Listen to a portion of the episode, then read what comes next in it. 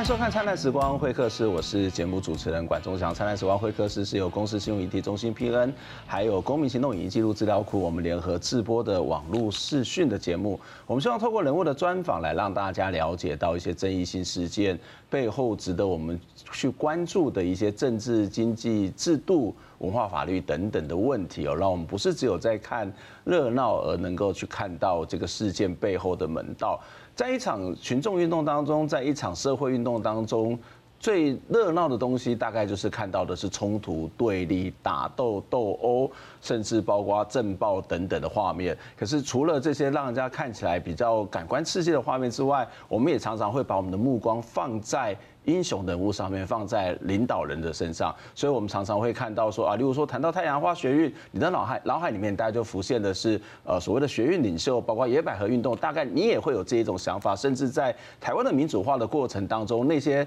所谓的头人，那些所谓的领导者，都是大众所瞩目的对象。可是我们要记得一件事情，一场群众运，一场群众运动或者社会运动，它绝对不是一个领导人他所能够撑得起来的，背后恐怕还有很多的。值得我们去关注的这些小人物哦，那这些小人物其实常常在背后出钱出力，最后恐怕。他也常常会对于这个所谓的政治的结果，甚至领导者会抱着这种所谓的失望，或是难过，甚至就离开了这个运动圈，甚至得到了某种的运动伤害。所以今天在节目当中呢，要来跟大家介绍一部纪录片。这部片子其实非常好看，而且有意思哦。这部片叫做《狂飙一梦》，在谈的是在台湾民主化过程当中两位小人物的故事。在节目现场跟我们一起聊天的是这部片的导演廖建华。健华你好，哎，主持人好。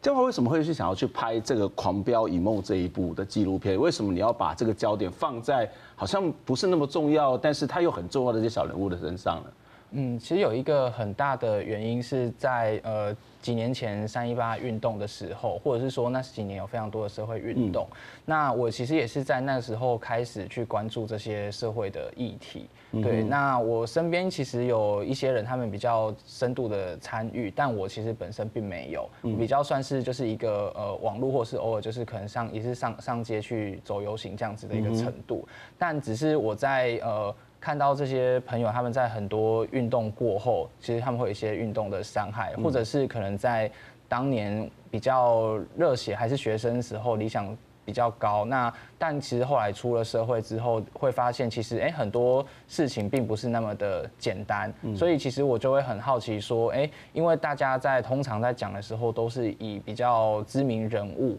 为主，那我们会看到都是比较正面英雄或者是牺牲，那我们基本上为的都是大爱或是为了国家为了一个民族这样子，那我就很好奇说，哎，在同一场运动里面。的一些其他的人们，他们后来就是，或者是说我们，就是我们这些平常关心的人，那我们如果想要一直持续的保持关注，那我们应该如何，就是就是怎样可以更长久？那或者是我们可能会面临哪些的问题，尤其是在生活上或者是精神上的，因为不能总是一直是鼓舞大家说你就是呃要全心的奉献，可是你没有顾好自己。对，对我来讲，这会有一点。本末倒置，嗯、那也因为我拍了上一部片《末代叛乱犯》的关系，嗯、所以我才我认识了一批一九八零九零年代那时候民主运动基层的那些工作者们。嗯、那我就想说，哎、欸，他们已经活到他们人生的下半辈子，嗯、那我就很好奇，哎、欸，那他们其实在这二十几年、三十几年来，他们是怎么走过来的？那他们生活上，他们面对了哪些选择，然后哪些压力？嗯哼，对，所以我觉得其实他。这部《狂飙因为》某个程度，它比较是我喜我对我们同世代，就是比较年轻世代的一种，就是其实是拍给我们年轻世代的，或者是至少我觉得我的对话窗口是想要给我们平辈的人。嗯嗯。你刚谈到一个有，我觉得有两个很大的重点，一个就是，就像我刚刚一开始谈到说，我们会把那个焦点放在英雄人物的上面；第二个就是，我们常常会把社会运动、群众运动给浪漫化，好像这些人闲闲没事都在街头狂飙，可是实际上面并不是，他必须要面临到他自己的日常生活。那如果你一旦有名，一旦你握握了权力，呃，你即使牺牲了某种日常生活，恐怕都是值得的。可是有很多的小人物，他其实也在。牺牲他的日常生活，但是某种程度上面，他可能相对在，也许就不是那么值得嘛。呃，我一开始的确也是会用值不值得去。当然，我们说如果以最后的结果去论定好了，他们这些所谓小人物，大家当然可能也希望在政治上或者是社会上能够有一定的成果或者是成就。嗯、那当然最后很可能他们是失败的，就不是说他们的人生是失败，因为没有谁可以断定谁的人生成功失败。而是那个运动目标或者他想要达到成就是失败。是对，那我觉得在这方面来讲，的确某个程度他们是失败的。嗯。是，嗯，可是回到日常生活去看这些人，我觉得也是一个非常有意思。就是我们不是只有在看前台嘛，我们看到后台这个日常生活，他到底怎么支撑他的运动，或是他怎么牺牲了他的日常生活，也是一个我们在关注社会运动可能不能够忽略的面向哦。你刚刚谈到说，因为你拍了前一部片叫《末代叛乱犯》，你认识的一些比较早期的这些所谓的基层的社会运动者，甚至这个民进党的党工，那呃，在这个过程当中，这样的人应该蛮多的。可是为什么你会特别挑选里面的两位主角，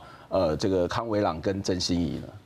嗯，我觉得我可以先从就是呃，我认识这些党工们开始，因为的确在拍这部片之前，其实我去了一些地方拜访不同的长辈。那这些长辈其实因为呃，他们其实蛮大部分都五十几岁，那甚至有的像呃欣怡姐，她可能其中一个女主角，她其实已经七十岁，拍摄的时候还是七十岁了。那呃，他们其实身上会有某些共同的特质，因为他们其实和至少和我很不一样，因为我是呃读读书人，是个知识分子。那但是他们在当时许多人参与所谓民主运动的时候，他们其实是在市井街头里面，他们可能是做小生意的，那他们可能是油漆工或者是水电工等等的。那当然也有一些中产阶级或者是一些小老板都有，他们其实呃阶层非常的广。那他们当初会接触到民主运动，很多人。其实并不是说，因为他们反国民党，或者是他们要台独，其实不全然是这样。嗯，很多人可能是因为他们骑摩托车经过，想说，哎，这边怎么那么多人在聚集？那他们就进去看，他们可能就被一场演讲，然后想说，哇，台上的人怎么那么就是这么勇敢，居然在骂国民党？因为在当时可能是民国六十几年、七十几年，可能是个禁忌。嗯，那他们就觉得，哎，就是很刺激、很爽。所以他们其实很多时候是在慢慢接触的过程里面，他们才。开始了有自己的一些思考跟一些想法，也就是说，他们其实并不全然都是追随者，就他们不是只是说我支持民进党或者是我支持党外，他们其实到了很后面的时候，他们其实也有自己的认同。所以其实，在但因为他们每个人的个性都不一样，所以其实即使在当初所谓街头狂飙的时候，他们是对抗同一个。敌人或者他们有共同的目标，但当这个时代结束之后，因为在这个过程里面，有些人他可能运动跟家庭好，就个人的生活他可以同时兼顾。有些人他每个人个性不一样嘛，那有些人可能在当时就觉得就是，哎，参与运动他很有成就感，他就全身投全心投入。所以其实到了我们往回看到我认识他们的时候，可以看到每个人的境遇其实是不一样的。对，有些人可能就是还在担心，就是房租，比如说呃，我其中一个角色康大哥好了，那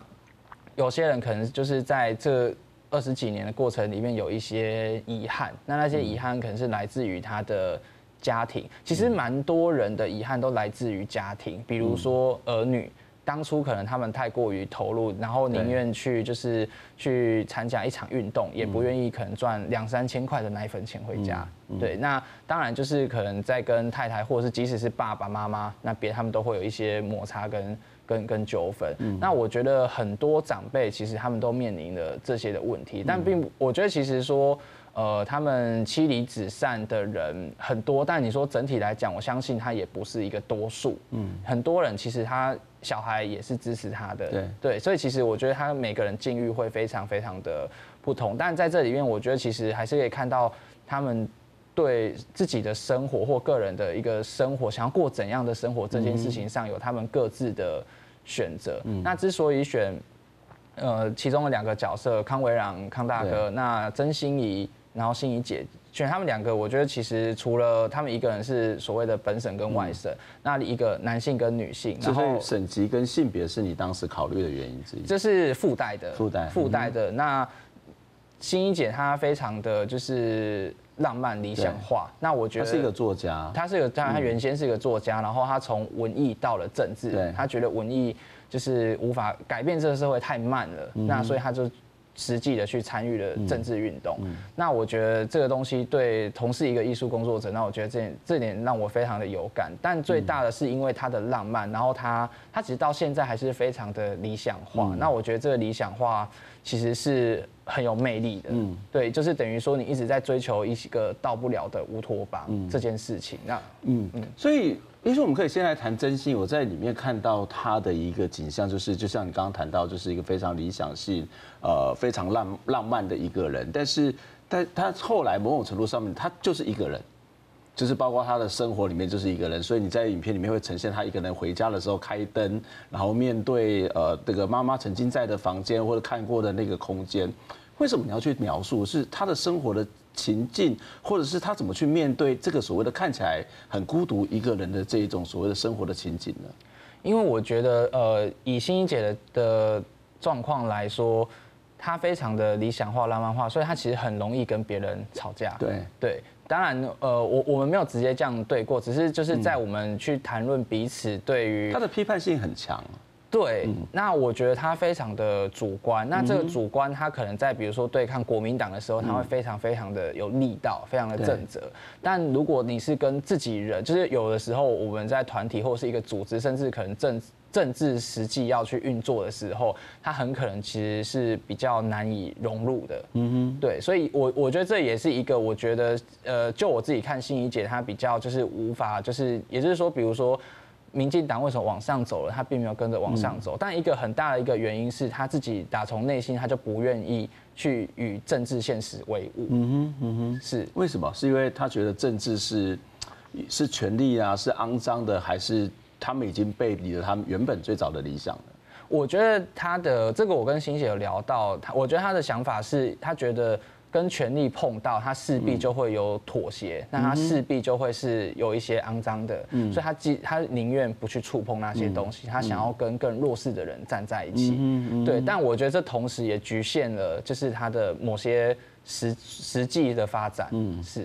在里面看到曾心怡，呃，其实最粗浅的印象就是好像是一个孤独，然后有理想性，然后其实周边没什么朋友，他必须独自面对那个空房间。可是康维朗却是另外一个有趣的面向，他的朋友好像看起来比较多，可是他生活是有点乱，他要去总集，然后他要去借钱给他的朋友去救急，然后感觉哇，这个人怎么那么忙？可是忙的是看起来是很开心，可是又非常充满了各式各样的无奈。对，康纳哥比较不同的是，因为他出生，他以前最早是当百货业务，对他也是从就是从南部，然后在就是民国六十几年那个年代，然后就是来到台北打拼，嗯，那。他所以他其实某种程度出身市井，所以他非常能言善道，然后有点比较。他常常是那个街头的麦克风手嘛。是，对，所以他就是属于朗朗赫嘛，所以他就很容易可以跟别人就是和在一起。那他对于别人不同的想法，其实不会那么直观的去批评，他比较可以从别人的角度，然后去引导到他想要引导的方向。所以他其实在这点上跟欣怡姐是非常不同的，他们是某种程度上可以说是两个极端。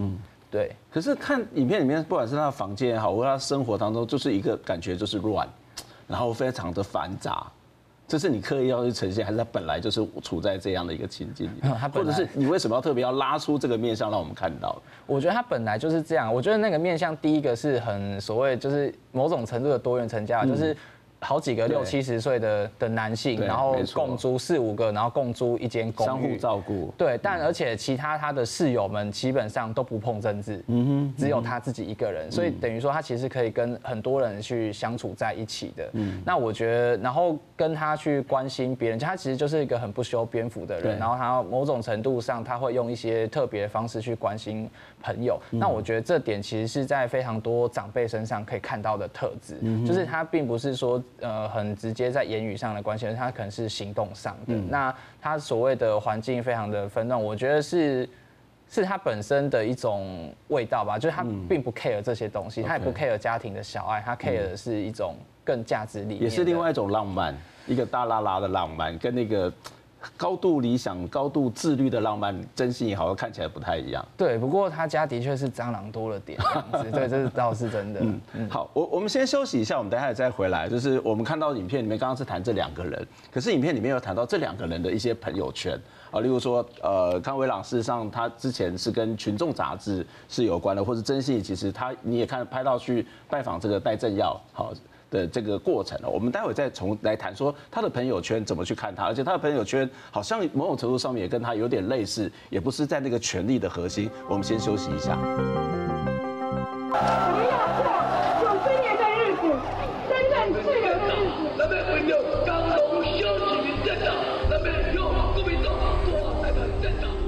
我一生啊，这三十年中间，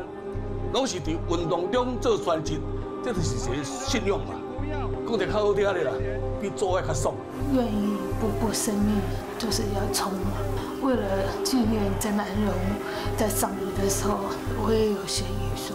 你有没有看过人死掉，正面的看到他的死亡的脸？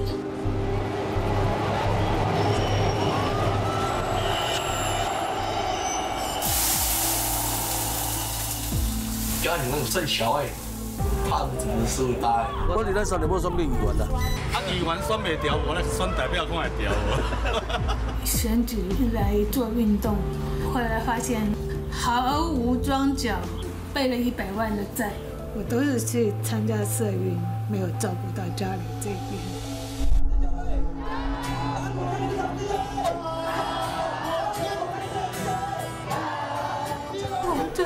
怎么一回头，那个已经当总统了，我还在这边苦的，下个月月租在哪里都不晓得。我虽然无赚真多钱，但是我活了真有意义。每个月都会梦好几次，回到原来的家，同样的梦一再的梦，梦到很多年了。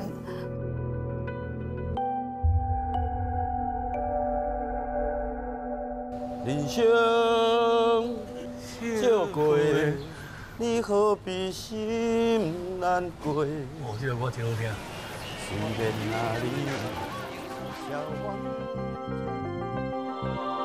欢迎回到《灿烂时光会客室》节目的现场，我是主持人管中祥。今天在节目当中要跟大家介绍一部很好看的呃纪录片，叫《狂飙一梦》，导演廖建华也在我们现场。建华你好，哎，主持人好。我们刚刚在上一段的节目当中有谈到，这部片子有两个主角，一个是康维朗，一个是曾心。那他其实呃在过去是长期参与这个党外运动，然后是基层的这种所谓的某种程度，有些可能也是组织者，或者是甚至是冲组，或是相对之下呃理想性相对是比较高的一群人哦。那当然在这片子里面，其实除了呈现他们的生活的样貌状态之外，呃，片子当中还有提到，你还特别有趣的，我觉得比较有趣的话是拉到他的朋友圈里面，例如说，呃，曾心怡他其实去看了这个呃戴政耀，那后来这个戴政耀过世嘛，好，他其实也去这个上香致意哦，呃，就在他的这个告别式哦。那另外就是康维朗，康维朗其实里面有提到他有好多的朋友，然后他甚至特别去帮他的朋友，例如说他朋友不见了，那他就非常担心，呃，他他朋友应该是过世了嘛，对不对？然后去找他，然后或者说他跟他群众杂志的朋友是。在一起吃饭聊天，为什么你要去安排这样的一个历程呢？其实最早是回到呃上一段主持人有问到，就是其实挑选康纳哥跟心怡姐是我觉得在他们的身上或者是他们生活上可以看到这群党工某种，我觉得这种一种。集大成吧，然后或者是某种暧昧，就是他们身上有很多就是空间，它是可以让我们去看、去诠释的。对，那以呃康大哥的部分，因为他其实出身市井，所以他其实我会非常希望借由他去看到比较跟他一样的基层的党工们他们现在的状态。那刚刚主持人有讲到了。一一场，就比如说他有朋友就是不见，他其实不是不是过世，他应该比较是说，因为呃当年我们两个一起是好朋友，然后我们一起参与运动。那现在就是因为你当年你参加了很多运动，那就是你也不顾家庭，那家里也不认你了，那他可能偶尔会来找找你，还会来找我。那某一天你在我家，其实可能就是忽然心脏发生问题或什么，我帮你送医了。那可是因为我们非亲非故，嗯，对，但。你后来就是去急诊啊，或者什么等等的。后来我要去问你在哪里的时候，找不到人。对，找不到。对，会变成说，哎，虽然说我们是很好的朋友，那甚至就是你可能很多东西还放在我家，但其实我找不到你。那其实里面有一个比较是在其父他可能被送之前，康大哥说他就有说，媳妇说就不要帮他付钱了，反正政府会处理这样子，嗯、就是他可能也有过这样子的经验，嗯、所以其实后来再问到的时候，他可能其实已经被送回他的故乡安置了，Okay, 嗯、对，但其实也没有也没有特别找到，因为你你也问不到了。嗯、但其实我会觉得某个程度，他就有点像是一个江湖吧，就是来来去去的，嗯、对，有点像他们当年那样的江湖，因为大家从全台湾各地四面八方来，所以其实。对我来讲，的确，它就是一个一个江湖。嗯嗯、对，那所以其实可以看到这个呃，康维朗的朋友，其实大概就是我们看到街头看到那些六十几岁，其实是阿伯的那种感觉哈。是。那当然，他其实有一个宴会，我觉得那个宴会很有趣的。例如说，他应该是群众杂志，是他们的一个剧集。那群众杂志过去是一本杂志，同时它也是有地下电台嘛。哦，那当时曾经这个国民党再去抄地下电台的时候，那个。抄群众杂志的时候是引呃群众电台的时候引起非常非常大的这个冲突，甚至也丢汽油弹啊，然后非常激烈的这种所谓的。呃，这个所谓的冲突暴力的事件哦，那可是这一群人是我觉得是比较有趣的，就是他们相对之下是在台湾的整个政治光谱里面比较被归类在左独的，就是他主张台湾独立，但是他事实上是相对比较左翼的。是，呃，我不知道康伟朗为什么会去参加这样一个群体，然后如果是的话，他某种程度上面看起来也是一个比较主张左独啊，左台湾作为一个主体，作为一个国家，但是他应该要走某种的社会主义的路线。可是如果是这样的话，相对于现在的民进党，很多人觉得说啊，你是以独为优先，可是左似乎就不是那么的重要。嗯，现在民进党，呃，好，这样讲好了。我觉得在康大哥他们当年，其实许多党工他们待的当年是以谢长廷跟洪其昌的服务处为主。嗯、那尤其当年许多的党工，他们其实是在新潮流系下面去。开始入门的，所以他们其实对于所谓可能不管是做政治或者是做很多手段，其实都是为了社会运动。嗯哼。那我觉得其实，在尤其是他们当年，其实彼此之间的救助都有，就是希望不要让呃，即使我们同事党工，就是莫让党工成为民主运动的祭品。其实，在这种比较淳朴的弱势这种观念，在这些基层党工们，我觉得其实也是当初很多人踏入民主运动的初衷。嗯对，所以等于说，他们其实，在离开民进党，就是以至少以康大哥他离开民进党加入群众之前，他其实就有这种比较更左派的意思。可是他可能不一定是有一个论述，或者是他很了解那个是什么。嗯，所以当初群众要成立的时候，就有人去找康问康大哥，他要不要一起加入他们，因为他们希望去做一个更。市井小民，以市井小民、工商市井小民为为为主体去发展这种就是比较左左派的路线，嗯，对，所以等于说康大哥其实他并不是一开始他有就有这么样所谓阶级的概念，他其实是在。参加群众的，他本身的关怀就是关怀这些比较弱势阶级的问题嘛。是对。那直到后来他在群众里面，然后他是四处的，就是跟着群众他们去演讲等等的，那也去去听了，包括当时群众里面知识分子的论述之后，他觉得哎很有道理，所以渐渐的，假设呃所谓的独台独是一个路线，那所谓呃左派阶阶级为主是一个路线，他其实慢慢就把就是重心移往阶级的。分配正义上了，嗯，是，所以他其实是在这个过程里面，他才慢慢的去有了阶级的概念。那一直到后来，包括群众解散之后，其实康大哥他也有试图去选举过。那我觉得康大哥很有趣的点，我会这样看，他是，他其实，在。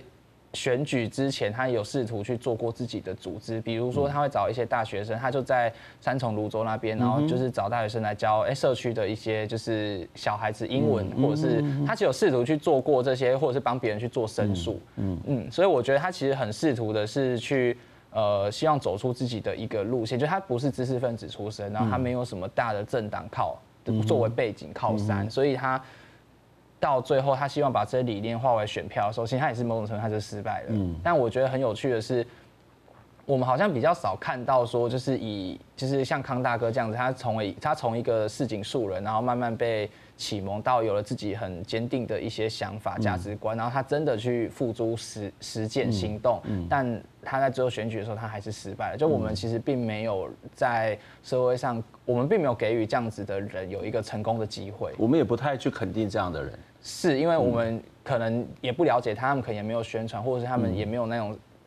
精力跟财力去做这些组织这样子。呃，除了康先生跟这个呃群众的这些接触，其实真心也跟戴政耀其实有几次的拜访，那你们也跟着去了吗？是，嗯。我觉得呃，新一姐的部分，因为她有很大的一个主题是当年一九八九年在呃郑南榕出殡的丧礼上，然后詹益樺自焚。对。那新一姐一直其实呃很不能去谅解或詹益樺的自焚，因为他就是在詹益樺自焚过程里面是有某一些同志是帮忙詹益樺去做自焚的。就是为什么你可以帮他去自焚？为什么他要去牺牲他的生命来成就你们认为的大业？之类，或者是为什么你们不阻止他？嗯、那当然就是呃，我我们这个面向是从呃新一姐的角度出发，嗯、那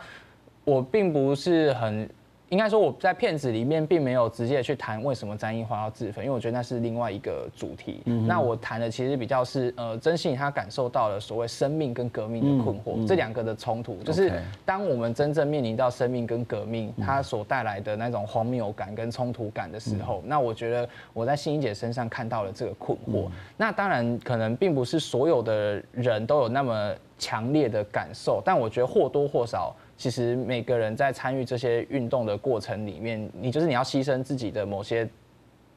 就是家庭的部分或个人生活的部分，然后去成就一个大的国家或者是大的运动。那甚至当你遇到自己的朋友，就是革命朋友，然后他真的遇到这些事情的时候，我觉得这些情绪他一定都会在每个人的心中。所以我其实就对于这个困惑，其实有非常大的好奇。所以我其实是很想在心怡姐身上去看到。这件事情，所以当他去找耀博，某个程度是因为当年詹益樺他跟台南就是耀博、戴正耀他们这群人其实非常熟，他在台高雄待过那一段时间，所以其实我觉得在那边其实是可以看到，呃，许多人的看法跟真心怡是不一样的。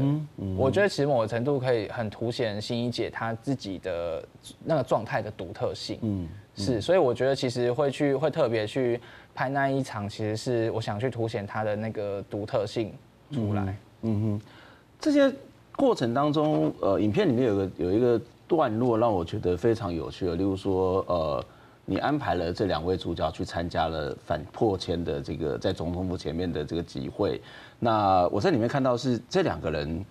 早就已经不在第一线，然后虽然去一个他很熟悉的场合，可是那个陌生感好强哦，然后一开始感觉是在摸索，然后甚至有某种的不安。那最后我看到，呃，曾心怡一起喊着口号，可是喊着口号，我我自己感觉那个节奏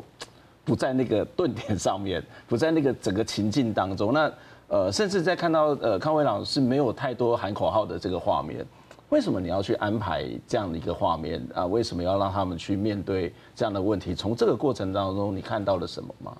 其实最早是因为呃。康纳呃，新曾信颖对康维朗来说，他其实是一个大他十岁的前辈，在美丽岛时候就已经就是参与运动的前辈。那因为我在这片子去挑选两位主角，但是以两位主角希望可以去映照更多的一个历史时代，或是这些党工们。那因为当时其实比较是拍摄上的问题是，哎，这两个人他们一直没有一个交集的场合。那我也不确定在最后剪接的时候需不需要这个交集的场合。所以其实呃。那一场二零一六年的反破千是信英姐原先就有要去，嗯、那我就问康大哥他想不想去，嗯，所以我其实是有就是某，当然不是说要他一定要去，是说如果你要去你就跟我们说。那他后来说好他会去，嗯，所以我们其实就是就有就去拍了两个人在现场。那我觉得，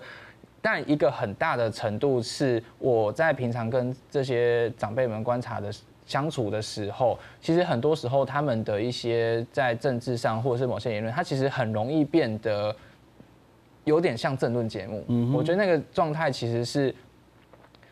他们没有了舞台。那有些时候，他的确跟时时代的某些潮流是有略微脱节的。我觉得在就是反破圈那一场上面，就你你主持人讲的那个陌生感，我觉得其实非常的明显，并不是说他们已经没有用了，而是其实说。是这个，他们也不是不关心这些事情，对，嗯，但真的是整体的时代，就当当初是他们跟他们的朋友们，或者是他们所熟悉的，就是很多那些我已经可能我甚至我不知道名字的政治人物们，是已经是完全很前面的事情了。所以我觉得其实是在那一场，我觉得可以感受到一种是时间的一种无力感吧。我觉得就是他们的时代过去了，那我某个程度我也是，就是希望去营造出，呃，也许哪一天我们的时代也会。过去，嗯嗯，在这部片子里面，其实应该讲说，康维朗在你上一部片子《末代叛乱犯》里面他就出现，然后他其实在谈到一个组织叫做北基会，里面他有一句话，一段话这样讲说，为什么会成立北基会？因为他说基层党工被抓，公职无动于衷，所以成立了这个北基会。这句话对照他你在第二部片子的处境，其实我觉得格外的呼应，格外的讽刺。他怎么去看待这些这种所谓的在？呃，自己在这个大时代里面的处境，以及怎么去看待这些已经在台上这些有权利的人呢？嗯，我我觉得我先讲我的看法好了，因为某个程度，我会觉得说，其实当时也许许多公子他们可能也自顾不暇，就是呃。应该我觉得有一个概念是说，这些许多的党工他们并不觉得他们是被民进党抛弃，嗯，因为即使是呃曾信以后康惠良他们也不是，他们其实是在一九九零年左右，他们自愿离开民进党，就是他们其实是在理念上，他们觉得民进党并没有站在弱势那一边，或者是有一些一些可能私人恩怨上，他们觉得他们已经不再认同民进党，所以他们其实很早的时候。就已经离开了，所以他们其实某个程度是有自己的一个想法跟认同，所以我觉得，呃，可能很多人会觉得，哎，民进党用把他们用完了就丢。当然某，某某个某个关系上，他可能是这样，就有些人踩着权力上去，那有些人就是就是被被淘汰掉了。但可能某个程度是他们希望的跟民进党要的其实是不同的，那只是后来这些所谓基层的人，他们并没有成功。在政治上，在社社会运动上，他们并没有真的那么的成功，因为也有些人是跟着民进党继续走下去的，所以我觉得比较不是谁辜负谁的这个问题。那当然，我觉得民进党的确也没有回过头来正视这些基层党工们，我觉得这是一个一是一一个可以被讨论的一个问题吧，就是在一个运动或者是在一一个运动里面，就是我们不同。阶层的人，我们要怎么去，就是彼此去有一个比较所谓比较良性一点的关系，而不是就是变成最后变成这个样子。嗯哼，呃，如果我们再回到你的第一部片子《末代叛乱犯》，